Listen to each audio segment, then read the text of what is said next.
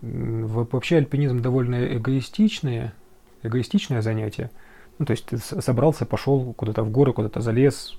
Вот этого никому не лучше, не хуже. Любое приключение – это просто отсутствие нормального планирования.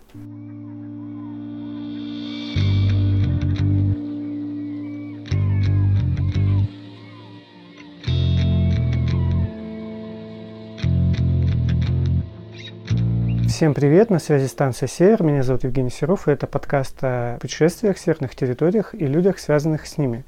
Сегодня мы поговорим об альпинизме и путешествиях. Я общаюсь с Кириллом Белоцерковским, инструктором в альплагере Туиксу, горным гидом. Привет, Кирилл. Привет. Расскажи вообще, как ты оказался тут в альплагере, что ты тут делаешь? В альплагере я работаю инструктором, учу людей делать всякие штуки в горах, и при этом получать от этого удовольствие, чтобы все это было безопасно. Я здесь оказался ну, уже довольно давно. Я в каком-то 2007 году отучился в школе инструкторов.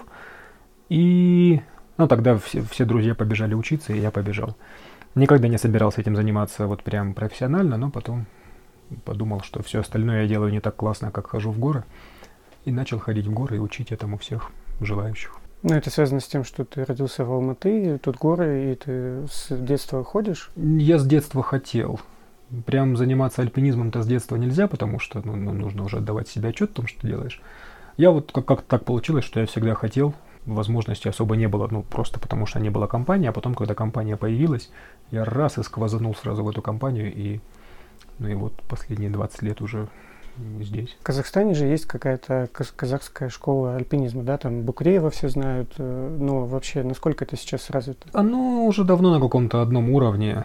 Все говорят о каких-то спадах в этом альпинизме или там о каких-то мнимых подъемах. Он все время на каком-то одном уровне есть. Какие-то энтузиасты ходят, что-то делают. Активисты находят какие-то деньги и вливают их в этот альпинизм. Тогда он чуть лучше себя чувствует. Когда денег не находят, тогда он на каком-то одном уровне происходит.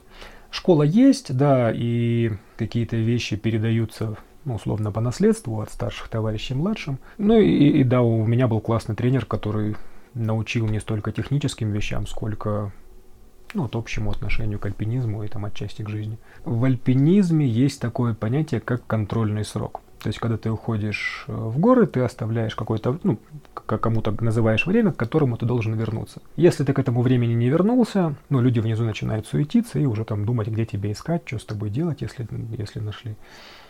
И вот тренер нам настолько популярно объяснил, насколько это все важно, что мы с восхождения, если мы прям бежали, вот чтобы к этому, ну, то есть не, не просто быстро шли, а реально бежали, чтобы успеть к этому контрольному сроку, потому что тренер был очень авторитетным для нас человеком.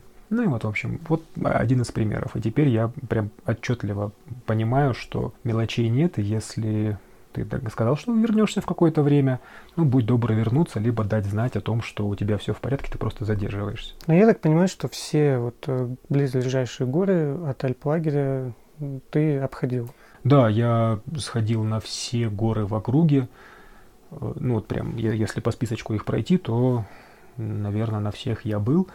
Я в, в этом году выпустил книжку с маршрутами, ну и какие-то маршруты на какие-то отдельные горы я сходил вот прям специально, чтобы они в книжке были описаны. Они такие, многие маршруты в Туюксу очень давно не хоженые, потому что они и подальше, и посложнее. Ну и есть маршруты, соответственно, ближе и проще. И на них людей больше, а есть прям совсем какая-то экзотика, про которую все забыли давно.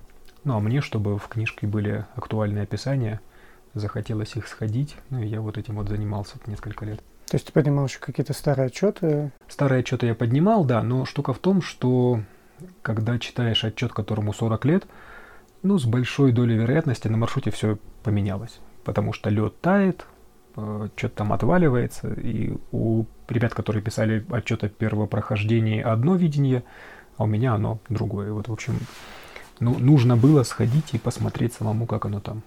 Ну, а вообще в этом же деле такая история очень субъективная. То есть ты смотришь, тебе Безусловно. кажется, что вот сюда надо идти. Э, человек описывает какое-то другое прохождение, но ты думаешь по описанию, что это вот это левый, там, скажем так, карман, а не правый. Совершенно верно. Как вот с этим быть? С этим только практика тебе будет спасать, потому что с опытом начинаешь понимать логику маршрута, если она есть. Если ее нет, то уже просто на ходу что-то придумывать. Мне в свое время помог такой мысленный прием, когда я оказывался в незнакомом месте, на незнакомом для себя маршруте. Я просто думал, что первопроходцы были такими же парнями, как я, примерно с таким же уровнем. Всего, может быть, у меня даже чуть-чуть повыше. Что бы я сделал, вот если бы я подошел к горе и там бы не было маршрута? Ну, наверное, полез бы вот так, вот так, вот так. Ну, как правило, это работало. Умение читать рельеф это называется. Смотришь, выбираешь наиболее простой и логичный, по нему лезешь, и, скорее всего, первопроходцы лезли так же. Ну, еще нужно помнить же, что у них было другая оборудование, другие да, там обувь. Да, да, вот как, когда я сказал, что у меня может быть уровень повыше, я имел в виду именно это, что у меня явно снаряжение лучше, что я тренировался по меньшей мере столько же, может быть, чуть больше. Информации у меня больше в целом, вот информация обо всем этом альпинизме за время, прошедшее с момента первого прохождения, сильно вырос объем этой информации. И, ну, мне проще. Ну, и тогда следующий вопрос. Вот все это исходив, не Появилась ли у тебя какая-то усталость от этих э, гор, что они все знакомые? Тут такое дело, что для себя, вот чтобы получать удовольствие, я хожу либо давно не хоженые маршруты, либо какие-то новые. А для новых маршрутов место здесь еще есть. А когда я работаю с людьми, тогда это уже не столько про маршруты, сколько про людей. Можно сходить на один маршрут сколько угодно раз, и все время какие-то разные люди будут делать настолько неожиданные вещи, что, ну, короче, это уже не, не про маршрут. То есть они, люди разнообразят любой маршрут, порой прям Расскажи тогда про свою работу здесь, в Альплагере. Ты вот, насколько я понял, давно здесь? В лагере, куда, наверное, с 12-го. Я, я занимаюсь с участниками, помогаю выстраивать учебные программы, учу будущих инструкторов среди прочих преподавателей. В целом стараюсь задавать направление, вот, ну вот как бы учебной части. Раньше в альплагерях был, был такой человек, начальник учебной части. Ну вот у нас, наверное, я это он. Я придумываю какие-то нововведения, ну и мы уже с Артемом, с директором обсуждаем, нужно это или не нужно. Ну и потом преподаем, либо не преподаем новым инструкторам, которые будут учить уже людей. Плюс я э, занимаюсь иногда с людьми индивидуально, и тогда я уже как бы там один на один или один с двумя участниками что-то делаю. Ну, как, короче, то есть я просто вот учу людей всем вот этим штукам. Их целая куча всяких разных, и практически на любом уровне, начиная от человека, который вообще первый раз увидел горы, заканчивая людьми, которые в горах уже довольно давно, примерно всем можно показать что-то новое, что-то полезное, какие-то мелочи. То есть, ну, понятно, что на начальном этапе для человека все новое и полезное, а для человека более опытного, принципиально нового, наверное, ничего не показываю, но вот есть целая, целая масса всяких мелочей, которые делают жизнь чуть-чуть легче, чуть-чуть удобнее. А я за, за довольно большое время, которое провел в горах, в горах всяких нахватался этих маленьких штук, которые жизнь облегчают. Ну и, в общем, их показываю. Ну, когда человек первый раз приезжает в Альплаги, чего ему ожидать? Это не совсем курорт. Это не курорт, я бы сказал. То есть просто приехать и вот э, расслабиться не получится. Получится переключиться от какой-то обычной жизни своей в, в другую. Тут нормально устроен быт, в домиках тепло, там всякие туалеты, правда, в отдельном здании, но все равно теплые столовые со вкусной едой. Но, тем не менее, занятия и восхождения, занятия восхождения в зависимости от уровня и от подготовки э, группы в целом. Это может быть либо день занятий, день восхождений. Занятия проходят на скалах недалеко от лагеря, это примерно 40 минут пешком, или 30, смотря как идти. А восхождение занимает большую часть дня, то есть люди выходят в 6 утра и часам к 3, к 4, к 5 возвращаются. И вот такая вот программа может длиться две недели, и ну, к концу второй недели уже накапливается слегка усталость, то есть немножко нужно вот как бы так работать. Классно, если люди перед тем, как приехать в лагерь, немножко тренируются, ну или много тренируются, потому что нагрузки физические все-таки есть, они не запредельные, то есть прям э, ультрамарафоны бегать не нужно, но какая-то базовая физическая форма должна быть, иначе будет трудно.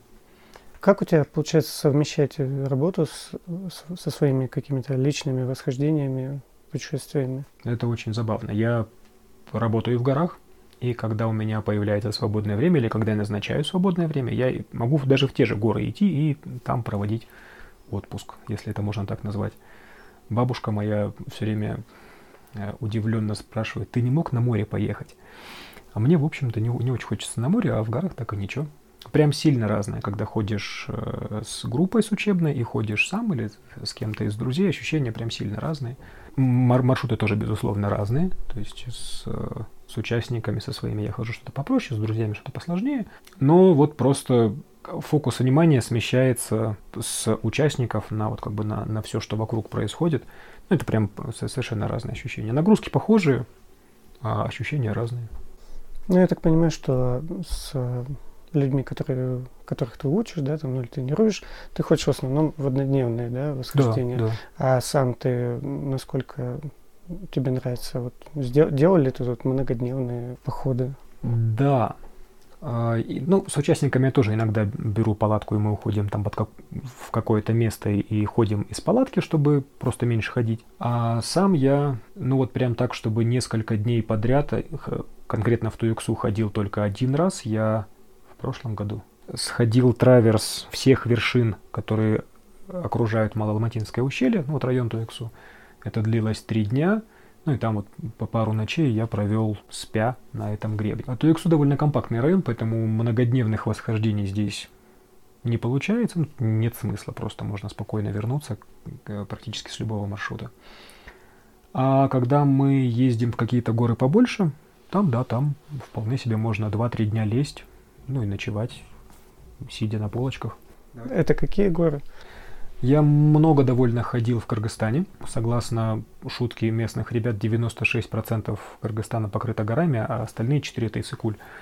Вот, и в общем, э, ну, по, по всему Кыргызстану я был на самом юге, был на севере, ну, в, в общем, по, по всей стране. Это Туркестанский хребет, это киргизский хребет, это как Шалто, Тирскее лото, Заалайский хребет. Ну, да, довольно много их. То есть я, я довольно много по Кыргызстану поездил. Ну, там горы побольше, чем у нас. Та, там более доступные большие горы, вот так скажем. У нас тоже есть большие горы в Казахстане, но в Кыргызстане как-то более развита логистика, что ли, и там проще попадать во всякие интересные районы. Ну, твой топ, это что? Уф. Я последние пару лет ездил в э, западный как Шалтоу. Это такой большой хребет с высотами почти 6000 метров на границе Кыргызстана и Китая. Район долгое время был закрыт для посещения, потому что ну, там проходит граница китайская с Кыргызстаном, и во время Советского Союза там ну, все было довольно так закрыто.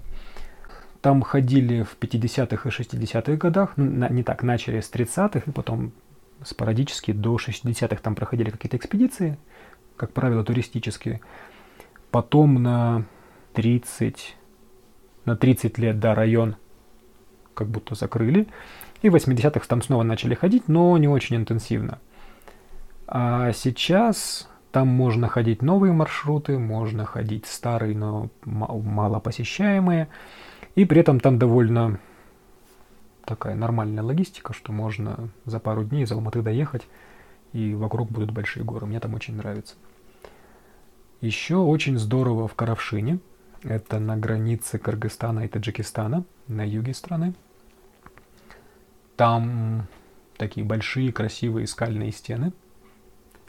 И высоты поменьше, чем какие-то прям совсем большие, такие там в районе 5000. тысяч но маршруты прям очень интересные и места красивые.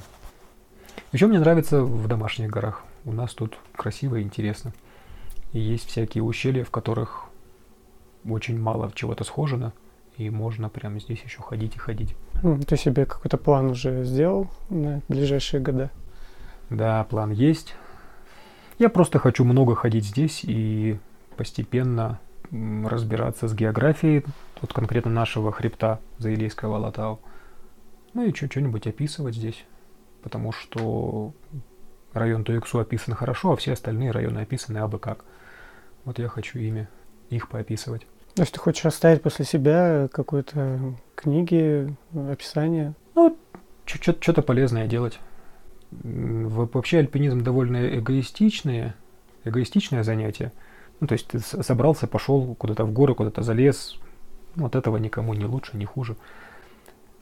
А если что-то делать, ну, может быть, кому-то будет какая-то польза от этого ощущения исследования. Ты еще путешествовал автостопом. У тебя есть книжка, и ну, ты писал ну, в своем блоге, да, об этом. Вот да. расскажешь про как у тебя эта идея родилась и что ты преследовал? Да.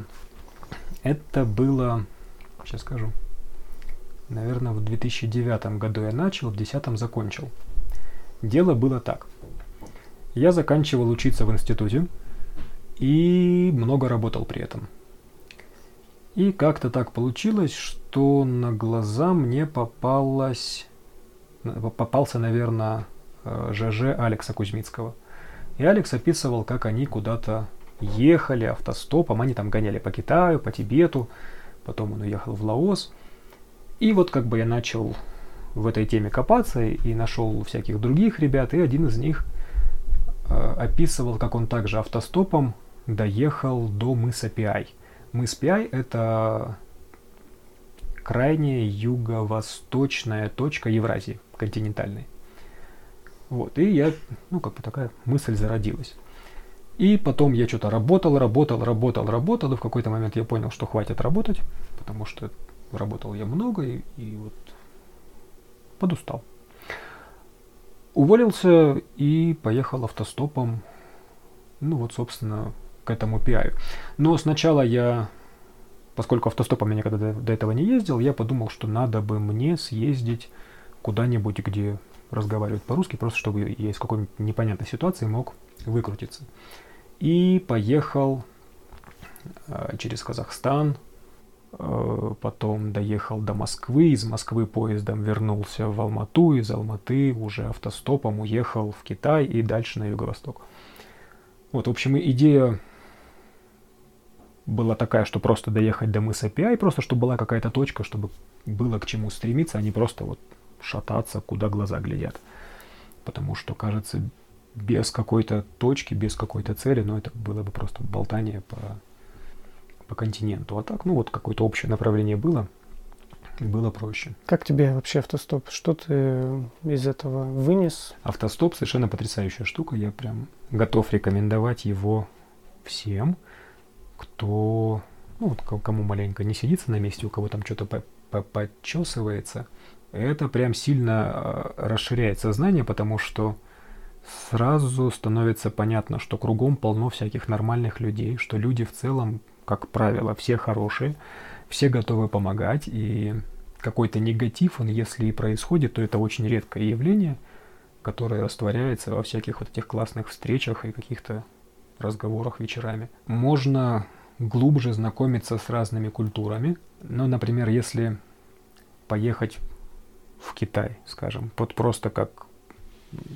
прилететь на самолете в условные бейдзины, там походить по городу, это одно. А если ездить на маленьких раздолбанных мотороллерах с местными ребятами, ну это совсем другое. Одно дело, когда ты живешь в гостинице, другое дело, когда ты приезжаешь домой к какому-то студенту в Наннине, и его мама кормит тебя какими-то там похлебками рисовыми. Ощущения совершенно разные, и как картинка другая. То есть ты знакомишься не с каким-то внешним фасадом, а с тем, как все устроено изнутри. Это гораздо интереснее, на мой взгляд. На мой взгляд. А, плюс я ездил с каким-то очень ограниченным количеством денег, вот прям предельно. И это такое, ну как бы, наверное, целое движение даже было, может быть, даже сейчас есть, что вот с какой-то минимальной суммой денег уехать как можно дальше и потом еще оттуда вернуться. Ну или с другой стороны планеты вернуться. Там, уж кто во что гораст. Тут как раз таки вот, ну, вступает в игру автостоп, потому что, ну, вот прям приходится изворачиваться и там договариваться с кем-то, чтобы тебя везли бесплатно, если люди начинают предлагать тебе заплатить им денег. Ну, либо с такими просто не ехать. А подбирают, как правило, всякие вот эти ребята, которые готовы помогать кому попало. Это прям очень здорово. Автостоп, ну вот я в книжке я писал в самом конце, что если вы вот думаете, ехать вам или не ехать, то нужно обязательно ехать, потому что потом уже вы станете старыми, или там дети какие-то, или учеба, или работа, или еще какие-то э, возникнут препятствия. Но на самом деле они все, не все, но часто они довольно надуманные. У меня, например, главным вопросом было то, что я уеду и не буду, ну, год, например, ходить в горы. И я там не смогу выполнить свой первый разряд по альпинизму вот в течение этого года, и меня это очень волновало. Сейчас я оглядываюсь и думаю, что за чепуха вообще? Ну, не ходил год и не ходил, ладно, вернулся, продолжил ходить. Какие проблемы-то? А тогда казалось, что прям вот это очень важно. Есть предположение, что с довольно большим количеством вещей будет именно так. Какие-то экстремальные вещи с тобой случались во время путешествия? Были только всякие, э, во-первых, геи. Э, был один э, ледибой, и один раз какие-то гопники в, в Индии пристали. Но тоже они были довольно милые. Ну, один, один раз в Индонезии на горных дорогах там водитель засыпал за рулем, и я придерживал руль, чтобы мы не упали туда. Ну, ну нет, вот глобально никакого трэша не происходило. Все очень, ну так, лайтово. Отчасти это потому, что я ездил по Юго-Восточной Азии, которая, ну, в целом довольно безопасная. Еще я, конечно, ездил по России, Украине и Казахстану, которые менее безопасные, но вот как бы одному мужику там нормально. Девочкам ну, в основном тоже нормально, но ну, так более тревожно может быть. Я не ездил по, по Африке, например, или по Ближнему Востоку. Мы по, потом ездили по, по Турции и по Ирану, к слову. Но это уже было в другой раз. Ну вот, в общем, в Юго-Восточной Азии прям совершенно казалось безопасно и спокойно. Но сейчас для тебя что важнее, горы или какие-то вот такие путешествия? Я давно вот так не путешествовал. Не знаю почему видимо, попутешествовал и как-то отлегло. То есть я не могу сказать, что нет, я вот не хочу. Ну вот как-то сейчас не тянет глобально. Я иногда езжу, ну, во-первых, во всякие экспедиции, в какую-нибудь... Ну, нам, нам отсюда из Казахстана проще летать в Турцию, это как сравнительно не, недорого. Но прям, прям путешествиями я это не считаю. То есть приехал, полазил по скалам, уехал обратно. Ну, то есть, наверное, горы важнее горы, ну и всякие вот эти активности вокруг них, там, скалы, лед какой-нибудь. А с твоими горными восхождениями, путешествиями, что вот для тебя наиболее значимое или запоминающееся? Ну, трудно что-то конкретное выделить. Ну и, и из недавнего мы с друзьями залезли на пик Королева в Кокшалто. Большая красивая гора. Мы, наверное, были третьей командой, которая поднялась на вершину – Пролезли новый маршрут по, по большому. Там такой кулуар есть, по нему залезли. Ту же экспедицию залезли на пик Альпинист. Прям удивительно красивая гора. И маршрут, который мы залезли, он такой не всегда доступен. Там кусок льда, который то намерзает, то не намерзает. И нам повезло, что он был, и мы по нему смогли залезть. Траверс Туиксу, про который я говорил, тоже кажется очень таким интересным мероприятием вот, ну, то Иксой просто эмоционально была очень такая мощная штука, потому что я три дня один ходил по всем этим гребням. Я на всех участках этого траверса, ну, почти на всех уже был до этого. Но тут это вот было очень концентрировано. И эмоционально был такой большой всплеск. Было здорово. Ну, так тебя слушаешь, и складывается впечатление, что альпинизм это такая вот, э, ну, как деятельность, да, такая, где вот прям безопасность превыше всего, то есть приключениям каким-то там вообще не место. И ничего такого не происходит. Либо об этом умалчивают. Есть книжка Руаля Амундсена, называется «Южный полюс». И там Амундсен написал дословно следующее. Любое приключение – это просто отсутствие нормального планирования. И если, если ты помнишь историю вот этого Э, достижения полюса, там был англичанин Пири и, собственно, Амундсен. Пири был таким героем. Он там с маленькой командой, с какими-то стрёмными пони пошел к полюсу, дошел до него, но на обратном пути замерз. А, нет, да, они дошли, но э, Амундсен там был раньше. А Амундсен построил лагерь на берегу, построил промежуточные лагеря, набрал с собой собак целую кучу, людей там какую-то массу. Собак они съели, выходя туда-сюда. То есть у них, у них все было очень продумано, и они были вот очень хорошо подготовлены к условиям, в которых они оказались.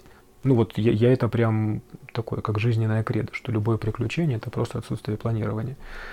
И даже в ситуациях, когда мы ничего особо не планировали или планировали, но только какие-то общие контуры всего восхождения, Оно, как правило, оказывается, ну вот в, ну, в той категории, которую нам комфортно лезть с каким-то запасом сил. То есть не так, чтобы пытаться прыгать через голову. А иногда, когда мы таки пытаемся через нее прыгнуть, ну, все это как-то более или менее контролируемо происходит. Вообще у меня есть целая лекция про то, как я не убился за 20 лет в альпинизме, и ну, я как-то сел и вот просто проанализировал, что со мной происходило за всю вот эту спортивную жизнь. И примерно каждый год происходила какая-нибудь чепуха, из которой я вот выбирался благодаря непонятно благодаря чему, просто повезло. Ну, естественно, в интернетах все самые умные и говорят, ты просто безответственный, как ты вообще все это пережил. Но если прикинуть, сколько времени я провожу в горах, а в горах я провожу ну, дней 250-200 в, в течение года, ну, вот неплохая вероятность есть, что что-нибудь да произойдет. Сначала мне просто везло. Вот просто это только стечение обстоятельств позволяло выбраться живым или более или менее целым из ситуации сложившейся. А чем дальше, тем больше это было завязано на каких-то решениях, которые я принимал или какие- какие-то вещи, которые я осознанно не делал. То есть я иду по какому-то лавиноопасному склону и думаю, нет, он лавиноопасный, и не пойду дальше, и не пошел, и все обошлось. Ну вот это, и, это один из эпизодов, что я просто в какой-то момент понял, что склон слишком лавиноопасный, если он поедет, то меня закопает внизу, и, в общем-то, уже рассказывать будет нечего и некому. Ну и, и все обошлось. А в противном случае непонятно бы, как все закончилось. Ну, то, то есть вот я, я считаю, что альпинизм это не, не экстремальный вид спорта, тут не должно быть никаких внезапностей. И хороший тон это когда ты вот предвидишь, ну если не все, то большую часть того, что может произойти, и как ты делаешь так, чтобы все это было безопасно. Наверное, тебе этот вопрос много кто задает. Для чего ты вообще ходишь в горы? Этот вопрос задают примерно всем альпинистам, наверное. И ответов будет, ну, наверное, столько же, сколько этих альпинистов и вопрошающих. У всех свои мотивы. Мне нравится какие-то новые вещи смотреть, приходить в новые места. Иногда нравится ездить в горы в хорошей компании. Иногда это работа. Иногда я просто хожу, чтобы, ну вот, побыть маленько с собой. По-разному. То есть нет какого-то конкретного одного мотива, который бы четко все описывал. Можно сказать, нравится. Мне тут нравится, мне тут хорошо. Эм, ты не стал рассказывать свои планы по восхождениям здесь, да? Но есть ли у тебя какая-то вершина, там, гора, которая вот тебе хочется зайти когда-нибудь, и ты к ней готовишься? Пожалуй, нет. Есть какие-то планы на ближайший, например, год. То есть я представляю, куда я хочу лезть летом, и дальше этого мысль не идет. Посмотрим, как будет дальше. Как вообще, где я буду, что я буду делать, с кем я буду это делать. То есть каких-то конкретных планов нет. Ну, то есть восхождение там в выполнении каких-то разрядов э, для тебя не самоцель. Ты как-то сказал, ты говорил, что вот ты не делал снежного барса, и тебе это не интересно. Нет, э, вообще разряды такая довольно своеобразная штука. Они хороши и полезны для, для безопасности, с одной стороны. С другой стороны, очень странно выглядит, когда выполнение разряда становится самоцелью. То есть, когда запись в твоей книжке альпиниста становится важнее, чем, собственно, восхождение – и это, на мой взгляд, э, я, я не понимаю, зачем так. Я не могу упрекать людей в том, что они этого хотят. Но вот, ну не понимаю. У меня было несколько участников, которым нафиг не нужны были какие-то интересные горы, какие-то интересные маршруты или стиль прохождения этих маршрутов. Просто вот им нужно было сходить свою тройку Б, чтобы записать ее в книжку альпиниста и выполнить второй разряд. Зачем, я не знаю. И ну, у, у меня там, да, есть это звание мастера спорта и, и инструкторские какие-то категории, но вот никогда это не было какой-то первоочередной и даже второочередной целью. Мне в горы нравится ходить, я хожу, а то, что там по ходу получается, ну, ну, получается получается. Ну, то есть э, тот же снежный барс тебе просто неинтересно вот эти, марш... эти вершины, которые в него входят, и ты не хочешь на них идти? Не, вершины-то сами по себе неплохие. Залезть на каждую из них, ну, в общем-то, вполне себе интересно. Неинтересно делать это вот только ради того, чтобы потом гордо заявлять, что я имею это гордое звание снежного барса. Было бы интересно сходить э, по каким-то нестандартным маршрутам на все эти горы. А, ну вообще это горы, которые имеют высоту 7000 метров, ну или около, там Хантенгри он чуть-чуть не достает, на территории э, бывшего Советского Союза. Это на границе Казахстана, Кыргызстана и Кыргызстана это пик Хантенгри. А там же в Кыргызстане это Победа. На границе Кыргызстана и Таджикистана это пик Ленина. И в Таджикистане это пик Самади, он же коммунизма. И Корженевской, у него тоже есть какое-то свое таджикское название теперь, но я не помню, какое оно. Вот, и на все эти горы есть так называемые классические маршруты, на которые, ну, по которым на них, как правило, поднимаются. Но при этом есть не классические маршруты, которые более сложные. Там и какой-то рельеф может быть сложнее. Ну, как, как правило, там больше скал или больше какого-то крутого рельефа. Это технически сложнее и интереснее. Так, да, было бы, пожалуй, интересно.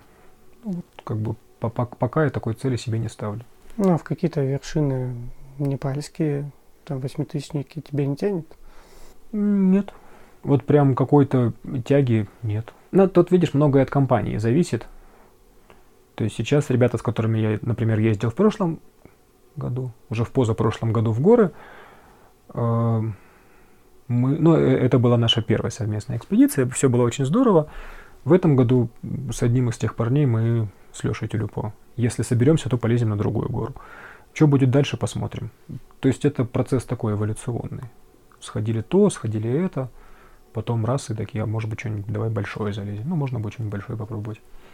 Ну и плюс все вот эти большие экспедиции на все эти восьмитысячники, ну, да, довольно недешевое не дело, поэтому тоже для нас так с наскоку не, не поедешь, не полезешь. Это и добраться туда, и стоимость восхождения на гору, и, и там попасть под эту гору. Ну, короче, довольно комплексное все, и по выходным не поездишь. Кирилл, ты говорил вот про разряды, да, там про казахские системы, российские, а вот э, везде ли такая сложная бюрократическая система для восхождения альпинистов? Нет, э, система есть в, в, на территории СНГ, в России, в Казахстане, в Украине, в Кыргызстане, в Таджикистане тоже есть. Она нам досталась в наследство от СССР. Во всем остальном мире э, весь альпинизм, все скалолазание довольно такие безалаберные активности. Люди пошли, залезли, спаслись, молодцы. Ну вот как-то так. Ну, получается, у них нигде не зафиксировано, что он куда-то там залез.